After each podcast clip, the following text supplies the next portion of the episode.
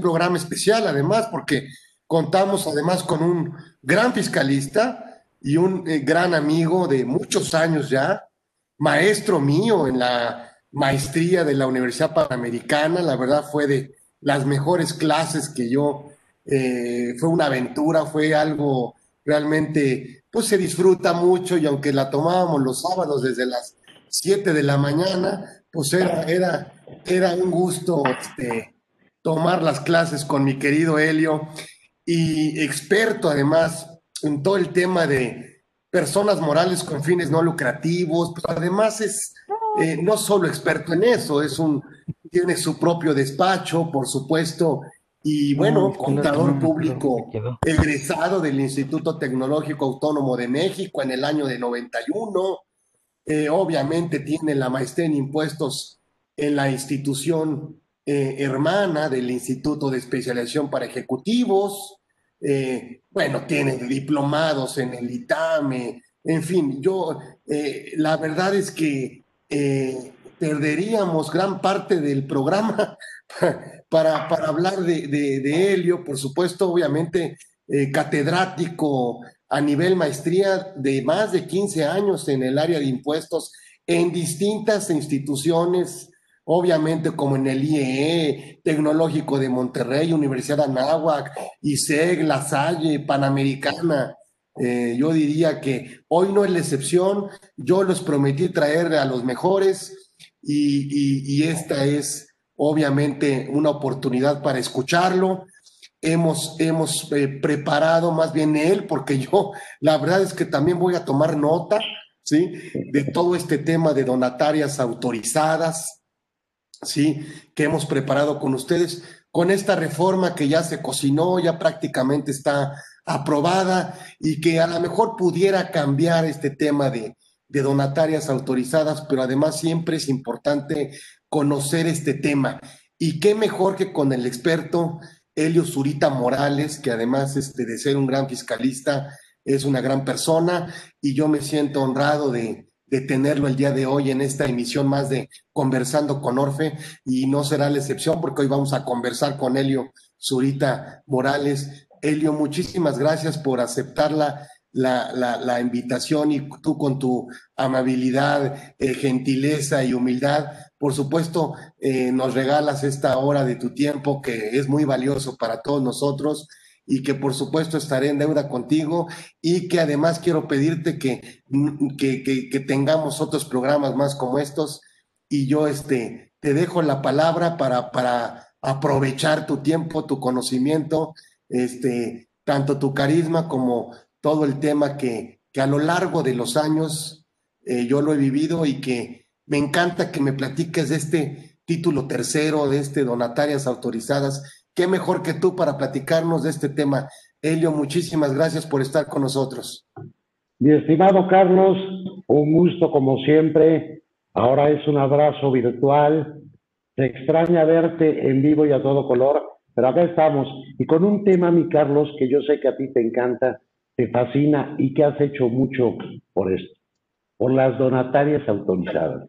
A ver, señores, yo creo que en la sociedad en general y actualmente en el gobierno se ve a la donataria como una cueva de bandidos, un lugar donde está para el beneficio particular y eso no es así. Perdón, pero eso no es así. ¿Qué es lo que nosotros tenemos al final del día? Pensemos de un segundo. Son actividades que corresponden hacer al Estado la que hace una donataria. Y la sociedad civil busca apoyar a los que más necesitan. Entonces, estar pensando que todas las donatarias son malas, que eso se hace para ahorrar impuestos, para evadir impuestos, es una locura. En México no tenemos la cultura de la donación. Eso es tristísimo. Y si vemos la exposición de motivos, pues quien lo lea va a decir, pues menos me quedan ganas de donar. Entonces, señores, yo lo que hago la pregunta es, ¿realmente estaremos por el camino adecuado? A ver, vamos a verlo de esta manera. Si yo el día de hoy tengo que definir si mi asociación civil la voy a constituir como una donataria, quizá le tengo que pensar dos segundos y definir, a lo mejor no me corresponde ser donataria, voy a vivir de cuotas que me van a dar los agremiados, voy a vivir de ciertos ingresos y a lo mejor más me conviene estar en el título 2, en ese título 2, oye, pero vas a pagar impuestos. Pues sí, pero yo no estoy hecho para tener una utilidad fiscal. ¿Qué me preocupa entonces? Entonces, realmente me será interesante ir. ¿Y por qué lo pongo en la mesa, mi estimado Carlos?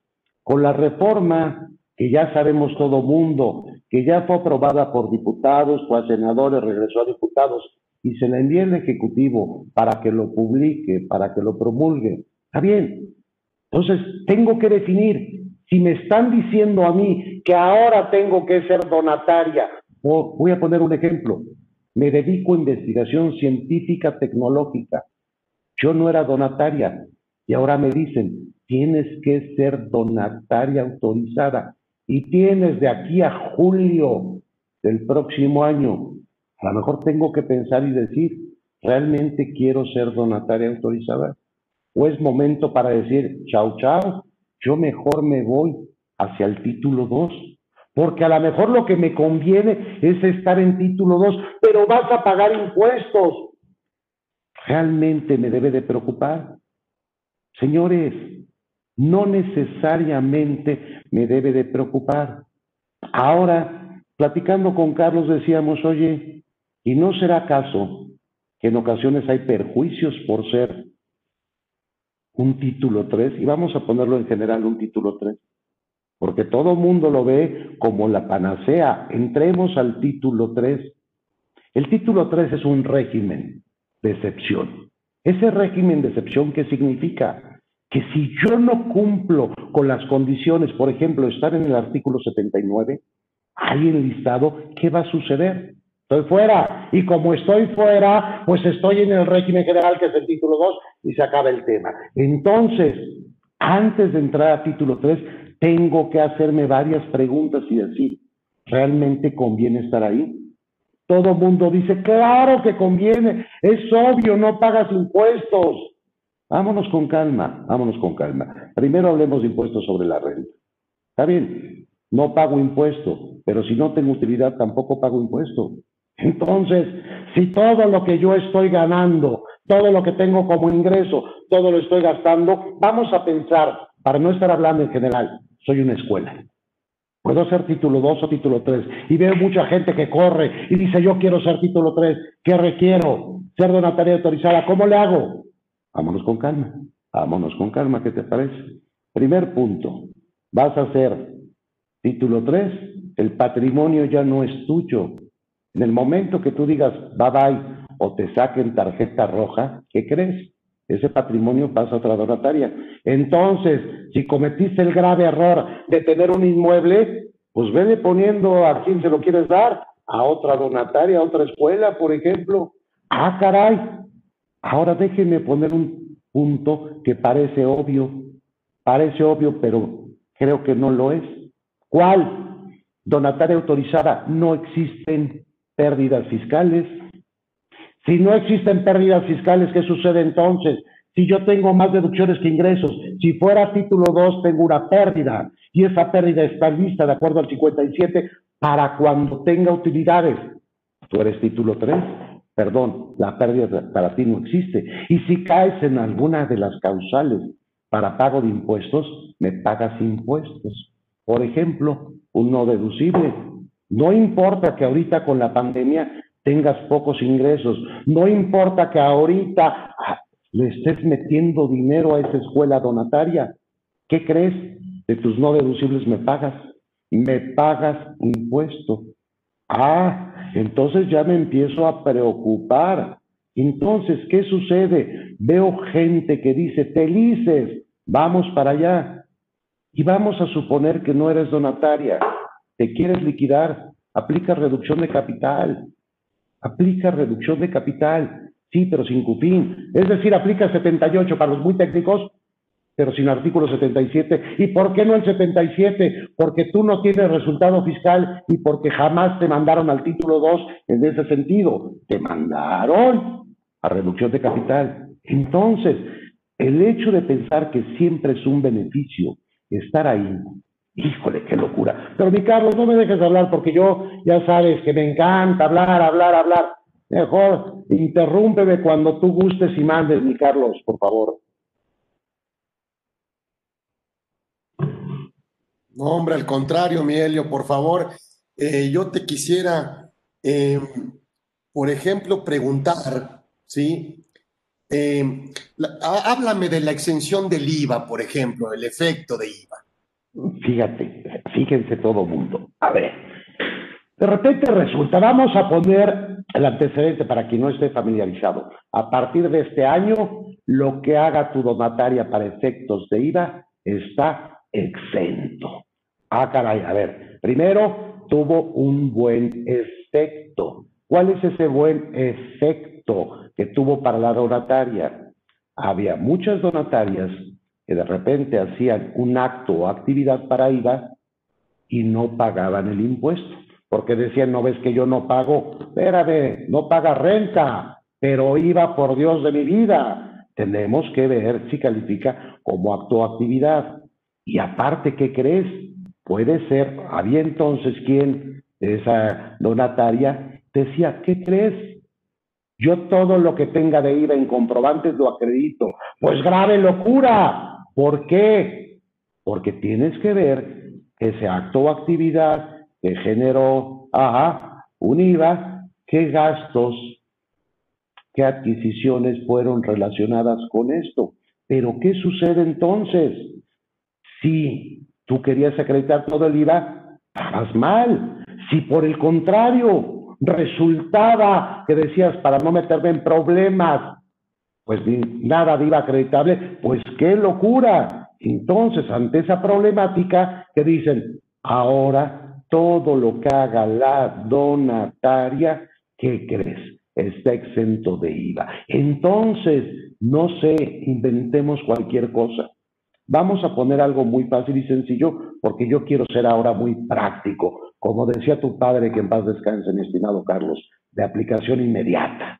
¿Qué pasa entonces? Imagínense por un solo segundo, yo tengo un inmueble, vamos a pensar en el centro de la Ciudad de México, que me dieron ajá, en donación hace muchos años y me doy cuenta que si mi labor es apoyar a los niños pobres, ¿qué crees? Pues ese inmueble mejor lo rento. Se lo rento, vamos a pensar a alguna empresa para que me pague porque vale una millonada mi inmueble y mejor con ese dinero alimento a esos chicos. Ah, entonces, ¿qué sucede? Pues yo trasladaba el IVA como cualquiera, porque en mi caso que estoy planteando es una oficina. Y esa oficina, ¿qué pasaba? Yo le, pues le trasladaba el IVA. Perfecto. Si yo tenía gastos con IVA, los acreditaba y todo el mundo felices. ¿Y qué crees?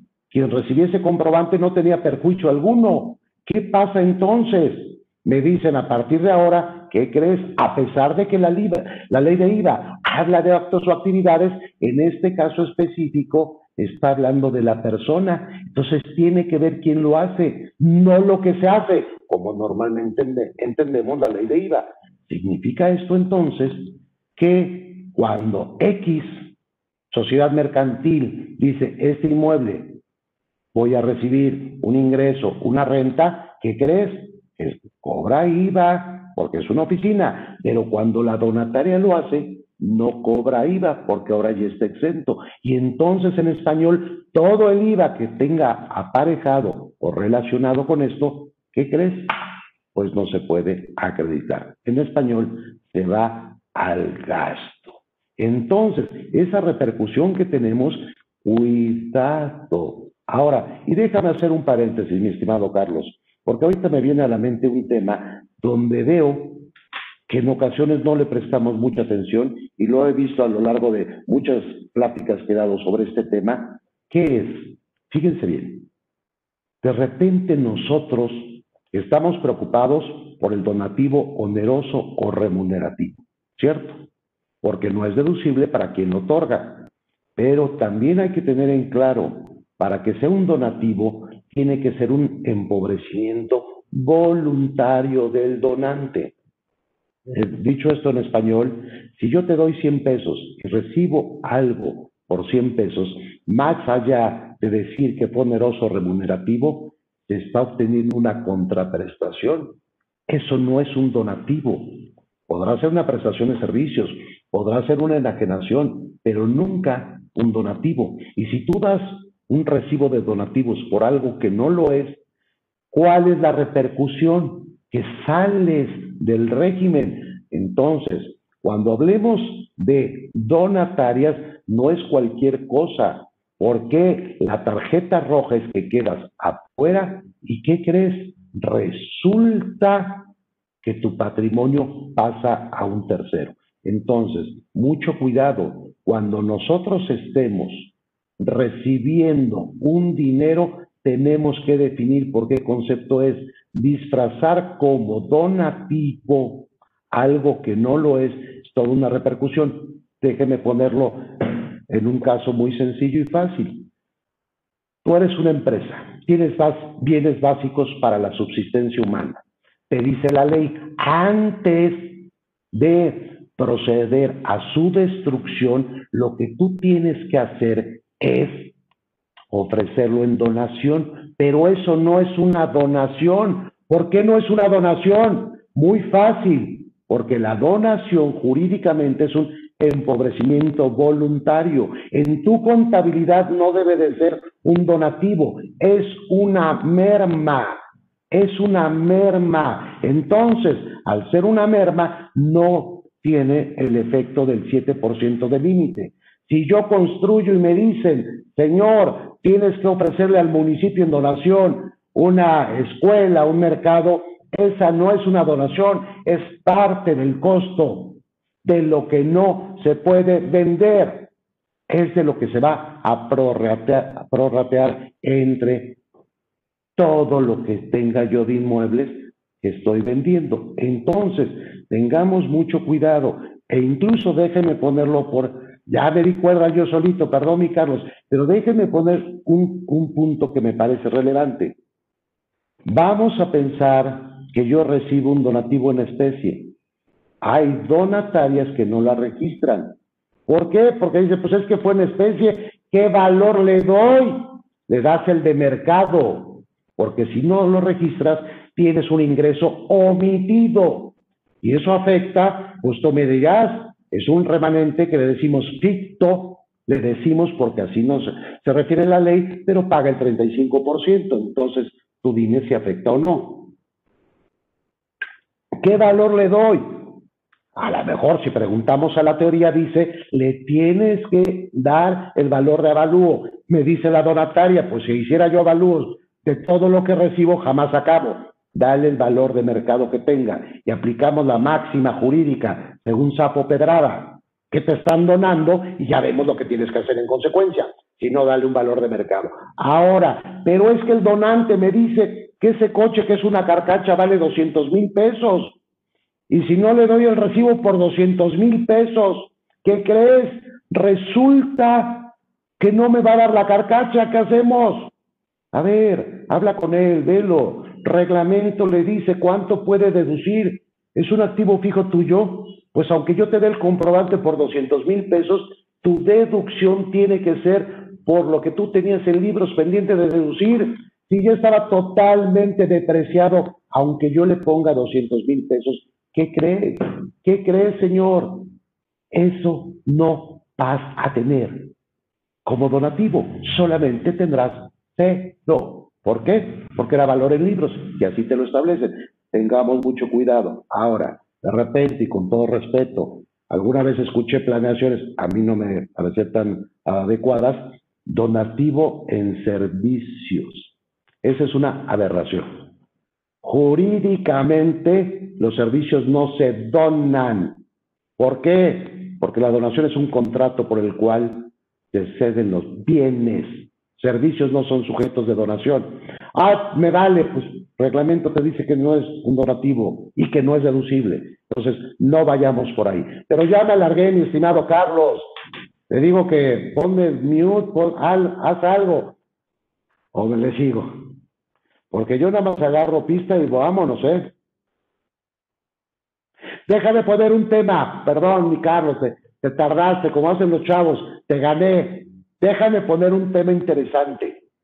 Y esto que estoy comentando ha surgido, pues, dudas obviamente de las donatarias con las que trabajamos, pero también muchas veces cuando me preguntan en alguna plática, en algún curso, fíjate, déjeme ponerlo fácil. Ahorita nosotros tenemos que nuestra donataria no tiene ingresos suficientes y no los tiene por algo muy fácil y sencillo.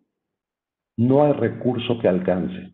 Si tú vas a la donataria y tienes 100 pesos, pues quisiera tener más. ¿Para qué? Para sus fines y su objeto social. Eso es una realidad. ¿Vamos? Entonces, cuando tiene ingresos distintos, y estoy hablando, estoy hablando de las donatarias reales, hechas y derechas. Pues también te voy a decir una cosa, me han llegado a preguntar, me han llegado a hablar, oiga, es una simulación la que me plantean. Les digo, yo no soy la persona adecuada. De eso, de simular, yo no sé. ¿Estamos de acuerdo? Yo no sé. Yo de donatarias reales con todo gusto, pero las irreales no. Tú tienes una donataria real y entonces requiere recursos. En este momento de COVID dices, ¿qué hago? Le dices, contador, ¿qué hacemos? Puta, pues no sé. Vamos a vender CDs de Luis Miguel. No, pues ya ni pega. Puta, entonces, ¿qué hacemos? Otra, pasteles. No, bueno, dame algo más fiscal, financiero que me ayude. Déjame decirte algo. ¿Qué te parecería si abres tu página de internet? Vamos a pensar que ayudas a gente en extrema pobreza de Chiapas. Ese tipo de situaciones, ese tipo de cuestiones, tienen mucha simpatía en Europa. ¿Estamos de acuerdo? Porque tienen mucha conciencia que hay que ayudar, hay que ver cómo se apoya todo esto. Ok, padrísimo. Y luego, ¿qué hay que hacer, contador? Uh, no, hay que tener una autorización adicional y hay, cumplir, hay que cumplir requisitos específicos y, y sabes que a lo mejor nos sacan la tarjeta roja. Pura mentira, porque todo eso que te están diciendo es de acuerdo a los tratados que tenemos firmados para hacer deducible el donativo en el extranjero. Y perdón, ahí está Estados Unidos y Barbados, nada más. Entonces, si tu donativo que quieres del extranjero, no estamos hablando de Estados Unidos, sino de Europa, no tienes que hacer nada, nada. Tú puedes recibir un donativo del extranjero y no tienes que hacer absolutamente nada adicional. Ah, qué sorpresas de la vida, ¿verdad? Como vemos. ¿Ok? Ahora sí, mi Carlos, perdón, te quité la palabra de la boca, soy un grosero. Claro que no, estoy tomando, te digo. Tomando nota, es un privilegio escucharte. Háblame, háblame de los. Voy a aprovecharte, voy a, voy a, voy a tratarte no mal, pero con respeto. Adelante, por favor. Háblame de los momentos en donde una donataria pudiera llegar a pagar un impuesto sobre la renta. Déjeme ponerlo muy fácil y muy sencillo. Vamos Vamos a pensarlo de esta forma. Primero, el ficto, ¿les parece bien? Que me dice ingresos omitidos. Ah, y obviamente tú dices, no, espérame, eso es para ampones. Yo no omito ingresos. Y espero que todos los que están presentes digan lo mismo. Yo no omito ingresos. Está bien. Nada más que hay un tema. Omisión de ingresos no es que te lo lleves tú a la bolsa. Omisión de ingresos, lo primero que tienes que pensar es, ¿Según qué reglas? ¿Contables o fiscales? Obviamente, fiscales.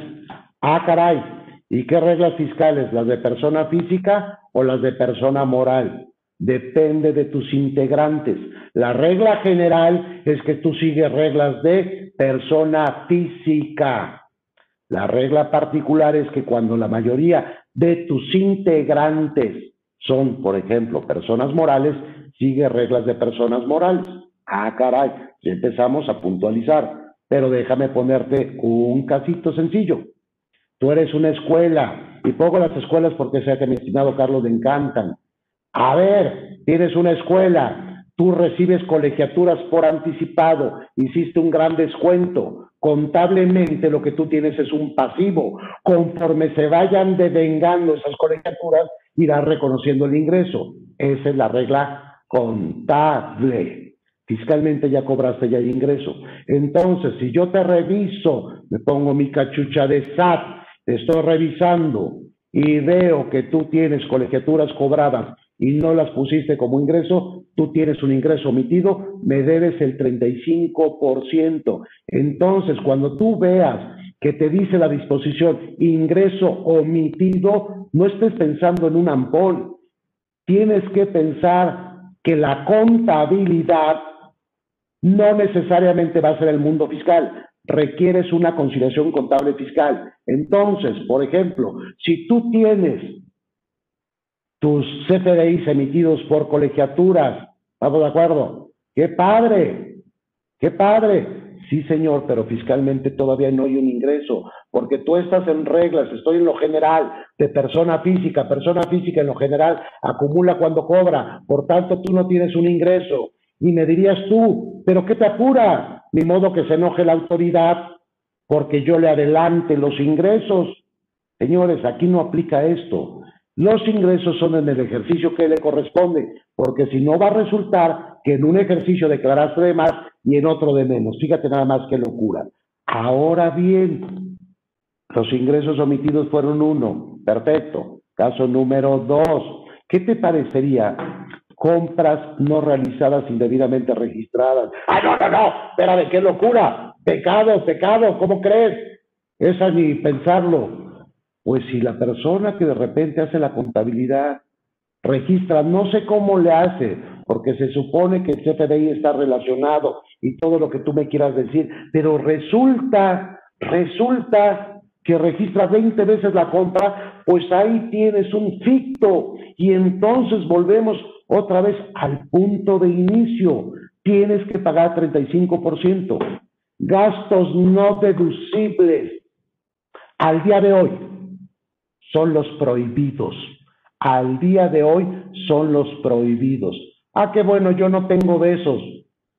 Vamos a pensar que tú le das de gratis a los consejeros un desayuno en un restaurante por la labor que hacen y no les pagas, primero que les cobres el desayuno. O chécate la ley, chécate qué dice el 28 respecto a tus consumos. Es que ahí dice que un cachito si es deducible, pues sí, tu ocho y cacho, qué gusto, y lo demás me pagas el 35%. Préstamos a los socios, a los familiares. Ah, yo no hago de esos. ¿Y tus cuentas de deudores? De gastos por comprobar. ¿Cómo quieres que lo haga? ¿Cómo quieres que lo haga? ¿Cómo quieres que lo considere? Entonces, en este año, a mí me gusta ser propositivo. En este año, ¿qué debo de hacer? Tú vas a revisar tus cuentas de deudores, deudores diversos, deudores cuenta corriente, gastos por comprobar, y al día de hoy, si no tienen CPDI, no hay problema. Justifica que si es una erogación que corresponde, ¿sí? Que sí corresponde a qué, a tu fin que tenías que hacer. Entonces, que le falte el comprobante, no importa, no importa en absoluto. Ahora bien, fíjense bien, hay un tema al día de hoy y quiero distinguir mucho porque ahorita platicamos con gusto de lo nuevo, pero al día de hoy, ¿qué es lo que pasa? Si yo tengo ingresos distintos que exceden el 10%, ¿qué tengo que hacer? Tengo que calcular el impuesto sobre la renta, sobre la utilidad. Ah, perfecto, pues entonces, ¿qué hago? A ver, esto desde que estaba el presidente Calderón, sacaron esta reforma, pero digamos que nunca había tenido efecto. ¿Por qué? Por una cuestión muy fácil y sencilla. Siempre se sacaba un decreto y ese decreto que decía, ¿sabes qué? Te doy un estímulo consistente en el impuesto sobre la renta que se genera por ingresos distintos que superan el 10%. Ah, perfecto, qué bueno, padrísimo. ¿Y qué sucede después? ¿Estamos de acuerdo? Pues no voy a hacer política ni mucho menos, simplemente hasta el último decreto vigente fue el que firmó Peña Nieto, el que le correspondía a seguir con esto, bien o mal. firmar era a López Obrador en diciembre cuando inicia. Y obviamente, pues está en contra de este tipo de, tipo de tratamientos preferenciales y ya estaba en ley, nunca se firmó. Entonces, tienes ingresos distintos, me pagas si exceden el 10%. Perfecto, entonces, ¿qué pasa? Pues tienes que tener en tu contabilidad el ingreso distinto, qué gasto se atribuye a ese ingreso, qué gasto sí tiene requisitos fiscales y cuál no, porque en caso contrario, pues tienes una omisión en el pago de impuestos. Ahora, pero yo creo, mi estimado Carlos, a ver, déjame checar mi... Ah, no sé, ¿quieres que platiquemos un poquito de la reforma, mi Carlos, o no? O mejor para la próxima. Por favor, por favor. por favor, adelante. Todo el mundo está, dice, padrísimo lo que estás hablando, pero háblame de lo nuevo háblame de lo nuevo, ¿cierto? A ver, primer punto, ¿qué sería lo interesante? ¿En qué me debo ocupar? Para no utilizarlo tan trillado, preocupar. ¿A qué nos preocupamos? Vamos a ver quién nos ocupamos. ¿Estamos? ¿O qué deberíamos hacer? Vamos a ponerlo fácil y sencillo. Tú estabas en el artículo 79 en base a tu actividad que desarrollabas y manifestarse. ¿Estamos? Y ahora resulta que decíamos hace un rato, investigación científica tecnológica, ¿qué crees? Ahora tiene que ser donataria. ¿Qué debes de hacer entonces? A ver, primero que nada, ver si te conviene o no ser donataria antes de brincar a un nuevo ruedo que te puede reventar. Entonces, tú revisas y dices, a ver, todos estos que en julio tienen que ser donataria, dices, oye, no, espérame tantito. A lo mejor a mí no me conviene, a lo mejor yo soy una asociación civil, tributo en términos del título 2 y no me meto a la danza de ser donataria porque no me conviene. ¿Vamos? Caso número uno de esa reforma fuerte. A ver, caso número dos, ¿y qué pasa medio desapercibida y me preocupa mucho, mucho? Simplemente quitaron la parte que decía que a ti no te afectaban los no deducibles por falta de requisitos fiscales. Vamos a ponerlo en español. Al día de hoy, si tú no tienes FDI que te hayan entregado, no pasa nada. Siempre y cuando puedas tú justificar que ese gasto realmente era necesario y no era un concepto prohibido del 28. Perfecto. ¿Qué nos dicen? Próximo año, si tú lo que tienes como comprobante no reúne requisitos fiscales, me pagas el 35%. ¿Vamos? Ahora tú dices, ah, pues ya lo entendí. Sí, pero estás pensando como contador. Revisa cómo opera esa donataria. Puede ser que por muchos de los conceptos que gasta, porque trabaja en la sierra, por X, Y o Z situación, nunca va a tener un comprobante con CFDI. ¡Nunca! ¿Y sabes qué va a pasar? Que entonces se va a hacer una bola de nieve, en el mejor de los casos. En el peor de los casos, ¿sabes qué va a suceder? Que va a decirle la donataria a ese colaborador, tú me traes comprobante con CFDI de lo que sea. Entonces vamos a tener donatarias que van a estar comprobando gastos, pues no sé, con una factura de Mont Blanc o de una tanga, como alguna vez pasó, se acordarán de esos casos. Por eso sucedió. Entonces, esa persona que va a empezar con la CFDIs se puede rellenar de basura. Esa institución va a tener CFDIs, pues preciosos y bonitos, pero que no tienen nada que ver con su objeto social y su labor. Ese es el mejor de los casos, porque el peor de los casos, ¿cuál es?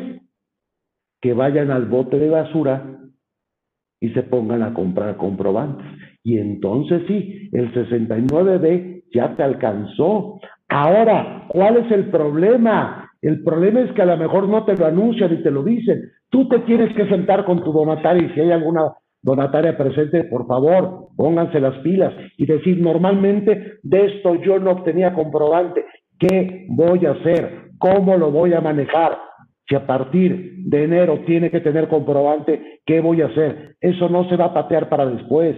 Entonces, caso uno, 35% que debo al final del año. Locura. Caso número dos, aparte, espérame un segundo. Tú el pago de impuestos sobre la renta en una donataria te lleva a pago en cascada si no te has dado cuenta. ¿Por qué pago en cascada? Pues cuando tú pagas el ISR es uno deducible, perdón, a como lo quieras ver. Entonces, ¿qué va a pasar si no vemos el proceso, procedimiento y decimos cómo vamos a hacer esto? Va a suceder que te van a dar comprobantes de cualquier cosa menos de lo real o bien de la basura. Los problemas son tremendos en ambos casos. En el tercero, peor tantito. Entonces, me preocupa y mucho, si están de acuerdo. Esto que pasó así como desapercibido, ¿cierto? Entonces, ¿qué más me preocupa? Déjame poner otra, mi estimado Carlos, de la reforma que a mí me preocupa mucho. La exposición de motivos es hermosa y dice, oye, teníamos unas reglas misceláneas y ahora para darle seguridad al contribuyente, las voy a poner en ley, en un nuevo artículo, ¿no? En el cuáter. Ah, qué buena. El cuáter, que no es tan cuate. A ver. Causales de revocación. Está bien, está bien. Y la exposición de motivos, dice, sale, se justifica y ya venía en miscelánea. No por venir en miscelánea estaba bien. Y déjeme tomar dos, dos. Uno, te pongo en el 69B y ¿qué crees? Va, va, va, va de ser donataria. Te revoco, te revoco. Tú dirías, pues está bien, ni modo que esté en el 69B y no le haga nada. Si fuera el 69B tan hermoso y perfecto, te la compro. Pero hemos visto que en ocasiones la autoridad pone en el 69B a empresas o instituciones que no tienen nada que ver. Si ahorita va y toca en la pandemia y no hay personal, ¿qué va a decir? No tiene personal, no tiene activos, tal, tal, tal, tal, tal, y va, va, cuidado. Pero esa me preocupa, pero hay una que me preocupa todavía más, su hermanita, ¿Cuál hermanita? Mira, te lo voy a poner muy fácil. Tú tienes una donataria, tienes socios, asociados, consejeros, etc. Si ellos están en una donataria que cayó en el 69B, automáticamente te cancelan los sellos a ti. No, no te entendí. Muy fácil. La patita AC, donataria. ¿Estamos? Tú tienes un consejero y ese consejero forma parte de varios consejos. Y en una de esas donatarias, ¿qué crees? Le sacaron la tarjeta roja por el 69T. ¿Vamos? Esto que sucedió en esta donataria ya contaminó a la otra donataria. Entiendo la exposición de motivos. Lo he platicado con la autoridad. Nos decía es que es muy fácil. Le saco la tarjeta roja del 69B y hacen una nueva. ¿Estamos de acuerdo? Por eso lo hicieron. Pero espérame tantito. Si así es, ¿por qué no lo aplicas también para título 2? Donde por un socio o un consejero que en una empresa le saquen tarjeta roja, que se la saquen a todas las que es socio. Me preocupa mucho, porque a lo mejor yo tengo como asociado, como consejero o como parte de mi institución a alguien que tiene un alto nivel, ¿está de acuerdo? Técnico, eso no quiere decir que esté tan perfecta las contabilidades donde él esté, con las otras donatarias, no lo sé. Hemos tenido casos donde los colocan en esto del 69B y a lo mejor no son factureros, son lo que tú quieras, omisos en lo que sea, pero la repercusión donde de una donataria pasa a la otra, híjole, parece excesivo. Entonces hay que tener mucho, mucho cuidado con eso, señores. Ahora, híjole, a mí no me gusta mucho esto de, estamos platicando, ya lo estoy dejando preocupados porque veo algunas caras y dicen, Houston, estamos en problemas. ¿Estamos? Fíjense bien. Va otra. Y a ver, ahorita qué se me ocurre para que dejarlos con buen sabor de boca, pero primero, lo primero. Dice, actividades distintas. Ole más del 50% de tus ingresos por actividades distintas, ¿qué crees?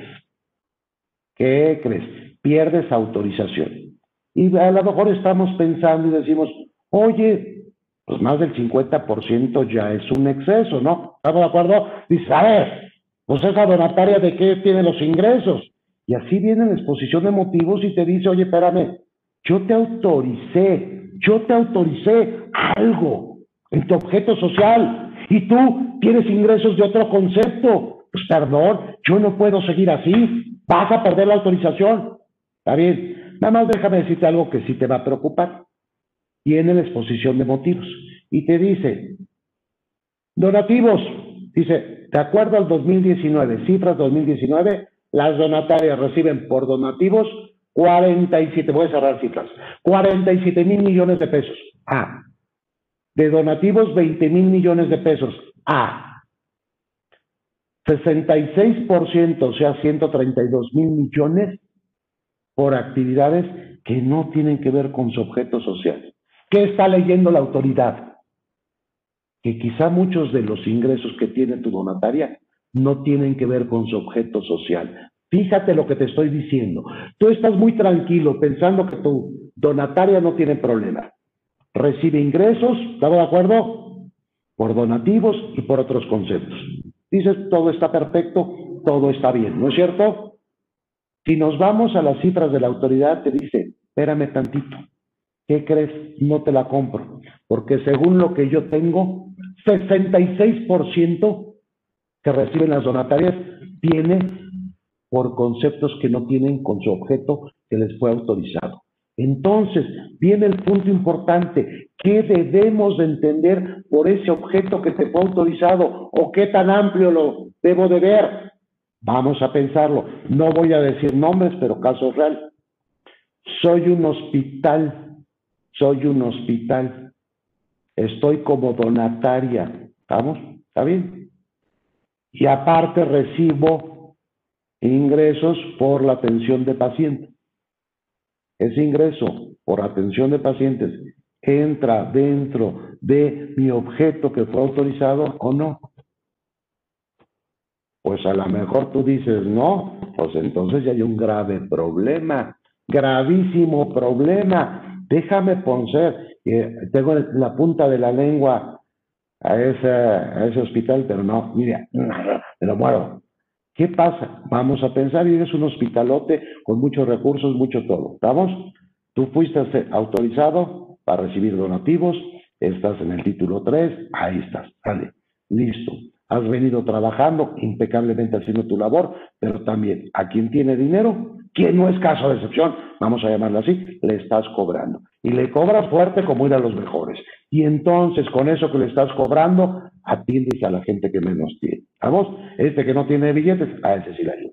Perfecto. Entra dentro de tu objeto social que te fue autorizado. No me respondas a mí.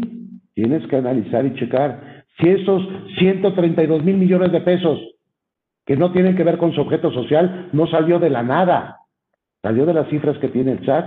Y tú normalmente pensarás, ah, es que es de los mal portados, porque es bien fácil pensarlo así.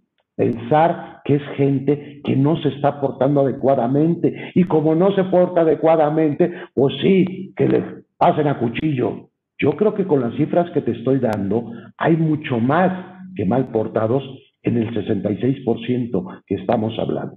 ¿Qué debe de todos ocuparnos? ¿Cuál fue el objeto que me fue autorizado? Porque si me llegan a sacar la tarjeta roja, a ver, un título 2, una revisión del SAT, madera, te reviso, pues te hago una liquidación, vamos a hablarlo normal, te hago una liquidación, está bien, me debes impuesto, me pagas. En el título 3 puede ser excesivo. ¿Por qué? Porque te saco la tarjeta roja. Y si es roja, bien roja, ¿sabes qué pasa? Que tu patrimonio te despides de él. Trabajamos nosotros con donatarias, por ejemplo, que lo que hacen es tener dinero suficiente. Y fíjate bien, tú dirías, Oye, pero ya tienes mucho dinero en el banco, ¿qué locura estás haciendo? No, alimentan a niños pobres y dicen, si mañana no recibo donativos, o ni modo que le diga al niño pobre, ahora ya no comes. Dicen, tenemos que tener dos, tres años para seguir dando el mismo donativo porque hay niños que dependen de lo que estamos dando. Cada niño son tantos pesos, por tanto entonces lo tengo que tener. Imagínate que le sacan la tarjeta bien roja y ahora pues búscale, búscale otra a la cual se lo das, todos esos pesos que traías, o tu inmueble, etcétera, etcétera, lo que me quiero decir. Entonces, ¿es preocupante? Yo creo que sí. Entonces, si ven la reforma, decimos, oye, nada más por encimita, dices, oye, pues sí, ya está muy claro, muy fácil. Ahora en enero me preocupo. Pues yo creo que con los elementos que estoy diciendo, tres, cuatro elementos, si hay tema para ocuparnos, no para preocuparnos. ¿Qué dices, mi Carlos? Te veo muy callado. Me veo preocupado. no te apures, mi Carlos. Oye, quiero aprovechar que estás presente porque ese es el, esa limitante de la nómina exenta de nuestro 2830 o trigésimo sería remanente presunto? Fíjate, me encanta, mi Carlos. Sí, que no saber, porque es muy amable para, para darme chance. Déjeme, déjeme ponerlo. Y pongo a todo el mundo en antecedente. Dicen, oye, pues estamos hablando de no deducibles, 28 fracción 30, ¿te acuerdas? No es el tripletis, fracción 30. ¿Te acuerdas de los exentos? Que si el 47% es no deducible o el 53% que tienes tú en cualquier título 2, ¿te acuerdas? Es decir, tienes un no deducible que no es porque tú decidas, es porque la ley dijo está exento. Y pueden ser que tú en tu empresa, eso perdón la empresa, ni siquiera das prestaciones. Pero ¿qué crees? La ley te dice, el aguinaldo, ¿qué crees, hijo mío? El aguinaldo tiene una parte exenta y A, B, C y D, ¿estamos de acuerdo? Y entonces, ¿qué sucede? Pues no lo puedes deducir. Pero ahora vamos a lo nuestro. Oye, yo soy donataria. ¿Qué pasa? ¿Qué hago? Ese no deducible. Dices, ay, ya me la sé, ya me la sé. Tengo una regla miscelánea que me dice que para mí no hay problema. Qué hermoso y qué bello. Pero déjame decirte una cosa. Esa regla miscelánea dice que son por la gente directamente relacionada con tu objeto social, vamos a ponerlo en español. Y los exentos de tu personal administrativo, chécate la regla miscelánea, ahorita se las doy. Chécate esa regla miscelánea porque al final del día nada más involucra a los que están directamente relacionados. ¿A quién no involucra? Al administrativo. La misma regla te pide que lo manejes por separado en tu contabilidad. Entonces tengo elementos para preocuparme pues un poquito. Ahora bien, cuando estamos hablando del administrativo, recuerda algo. Tú como donataria, máximo el 5% puedes destinar a gastos administrativos. Ahora es una norma que puedes verla de dos formas. De tarjeta roja, porque te prohíbe tener más del 5% de gastos administrativos. Te lo prohíbe. Está bien, pero no dice qué pasa. ¿Estás de acuerdo? Te dice la ley destines tus donativos y sus rendimientos a tus fines. El reglamento te dice, oye, está bien de tus fines, pero ojo, tus fines solamente te permito que el 5% se vaya para gasto administrativo. Ahora bien, ¿qué sucede? Tú tienes que identificar en tu contabilidad qué es gasto administrativo. Si todo lo pones como gasto general o como si fuera un gasto que tiene que ver, por ejemplo, con recaudar fondos, etcétera, va a llegar la autoridad y va a presumir y te va a ir peor. ¿Vamos? Entonces, oye, ¿qué me va a pasar? ¿Me van a cobrar? Pues como tal no lo dice la norma. Lo que te podrían aplicar es sacarte del tema, sacarte de ser donataria. ¿Es tremendo o no? Ahora bien, y fíjense bien, con todo esto que estamos comentando, y armamos un curso cuando tú gustes y mandes, mi Carlos, porque hay unos temas que a veces decimos, oye, es que esta papa está fácil y tal, pero es que es un tema poco comprendido de repente las donatarias, señores. Porque déjame ponértelo fácil y sencillo. De repente te dice la, la donataria. Oye, yo puedo dar un donativo a otra institución. Y es, pues, ¿por qué no? Es donataria autorizada, ¿por qué no? A ver, vámonos con calma. Lo primero que yo te diría ahí es, la otra donataria, ¿a qué se dedica? Ah, porque eso que tiene que ver, tú tienes que dar tus los donativos recibidos y sus rendimientos para cumplir tu objeto social. Si se lo estás dando a una donataria, que sí será muy donataria, pero es X cosa que no tiene nada que ver contigo, te pueden decir, lo que tú estás erogando no tiene que ver con tu objeto social. Si insistes, te saco la tarjeta roja. Déjame poner otro muy sencillo. Soy una escuela, puedo recibir donativos, y a veces pasa, y déjame ponerlo sin decir nombres, que soy una escuela, ¿estamos de acuerdo? ¿Y qué tengo como escuela? Vamos a inventar. Soy una donataria autorizada escuela, ¿estamos? Está ¿ok? Y tengo que también hay otra donataria. ¿Estamos de acuerdo? Tengo yo mi donataria como escuela para becar a, los, la gente de escasos recursos. Perfecto. También tengo otra donataria para dar de comer a los niños pobres, por ejemplo. ¿Estamos de acuerdo? Y entonces dices, oye, ¿qué te parecería que la escuela, que recibe muchos donativos, pues nos dé algo de donativos a nosotros para apoyarnos en nuestra labor? Dices, pues suena lógico, porque los egresados y la gente que está estudiando le donan a él, pues que me comparta un cachito. Pues ¿qué crees que lo tiene prohibido? Porque la escuela no puede donar más que otra escuela donataria autorizada. Ah, caray. Entonces, cuando nosotros intentamos aplicar la lógica fiscal, etcétera, está bien, pero el problema es que todo título 3 es un híbrido reglas de persona física de repente y de repente le cambio y te digo, pon reglas de persona moral y de repente te digo, pero en este caso vuelvo a las físicas. Oye, por Dios, a mí ya me hiciste unas bolas. Depende qué caso, ¿vamos? Entonces hay que tener mucho, mucho, mucho cuidado. ¿Cómo vemos, mi estimado Carlos? Oye, y hay gente que me dice, oye, yo, ¿a poco tengo obligaciones? Pues entrada échale un ojo al artículo 86, que tienes un chorro de obligaciones, y déjame poner una muy fácil y muy sencilla. Si se te olvida hacer retenciones, ya te metiste en un súper problema.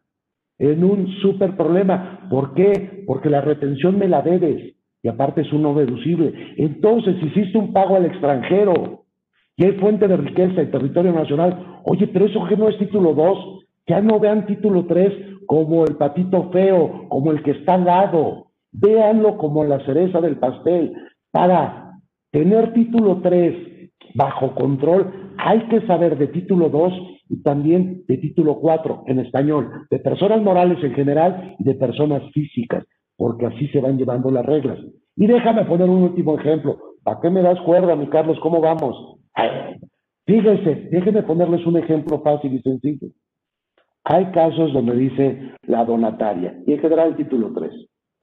Oye, a mí me parece que si las empresas normalmente pagan PTU, pues yo cuando menos a mi gente administrativa, pues también le pague una PTU, ¿no? Porque si es secretaria de aquí o es secretaria de al lado, pues se me hace injusto que en un caso tenga PTU y en otros no.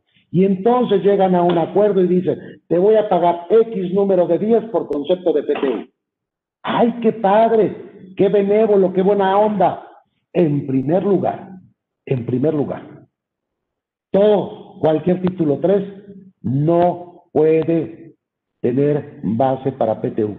No hay base para PTU. ¿Por qué? Porque no tiene utilidad fiscal. Nada más por eso. Nada más por eso. Chécate la federal del trabajo y por donde tú le veas, lo que está repartiendo no se llama PTU. Ah, bueno, entonces, ¿cómo le ponemos? ¿Buena voluntad? A ver, Primero que nada, estás disponiendo de recursos de la donataria que tú como contador o como administrativo no puedes decir, oye, yo hago X, Y, Z, te lo tenían que autorizar.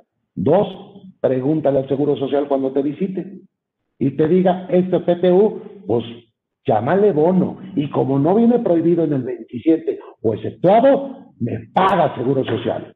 Porque fue un bono que no viene exceptuado, me debe la cuota. ¿Qué va, Carlos? Nada. Al contrario, agradecido, como siempre. Dame tus conclusiones finales. ¿Qué recomendarías a partir de esta propuesta fiscal 2021, mi querido maestro? Mi estimado Carlos, yo creo que lo primero que tenemos que hacer, a ver, primero que nada, dejar de ver el título 3 como un régimen donde siempre conviene estar, hay que correr y hay que meternos ahí. No lo veas así. Tienes que evaluar si te conviene o no estar en el título 3. Primer punto. Segundo punto, en base a la reforma, que tiene que ver con lo que estoy comentando. Oye, ¿qué crees? Ahora tienes que ser donataria. A lo mejor es momento para que digas, ahí muere.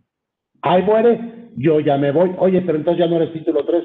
En efecto, ya no soy título 3, soy título 2. Oye, pero ¿qué vas a pagar? No lo veas etéreo, haz un número.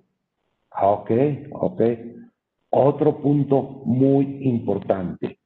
Desde hoy tenemos que ver qué vamos a hacer con el tema de CFDI, pero no lo veas de manera teórica.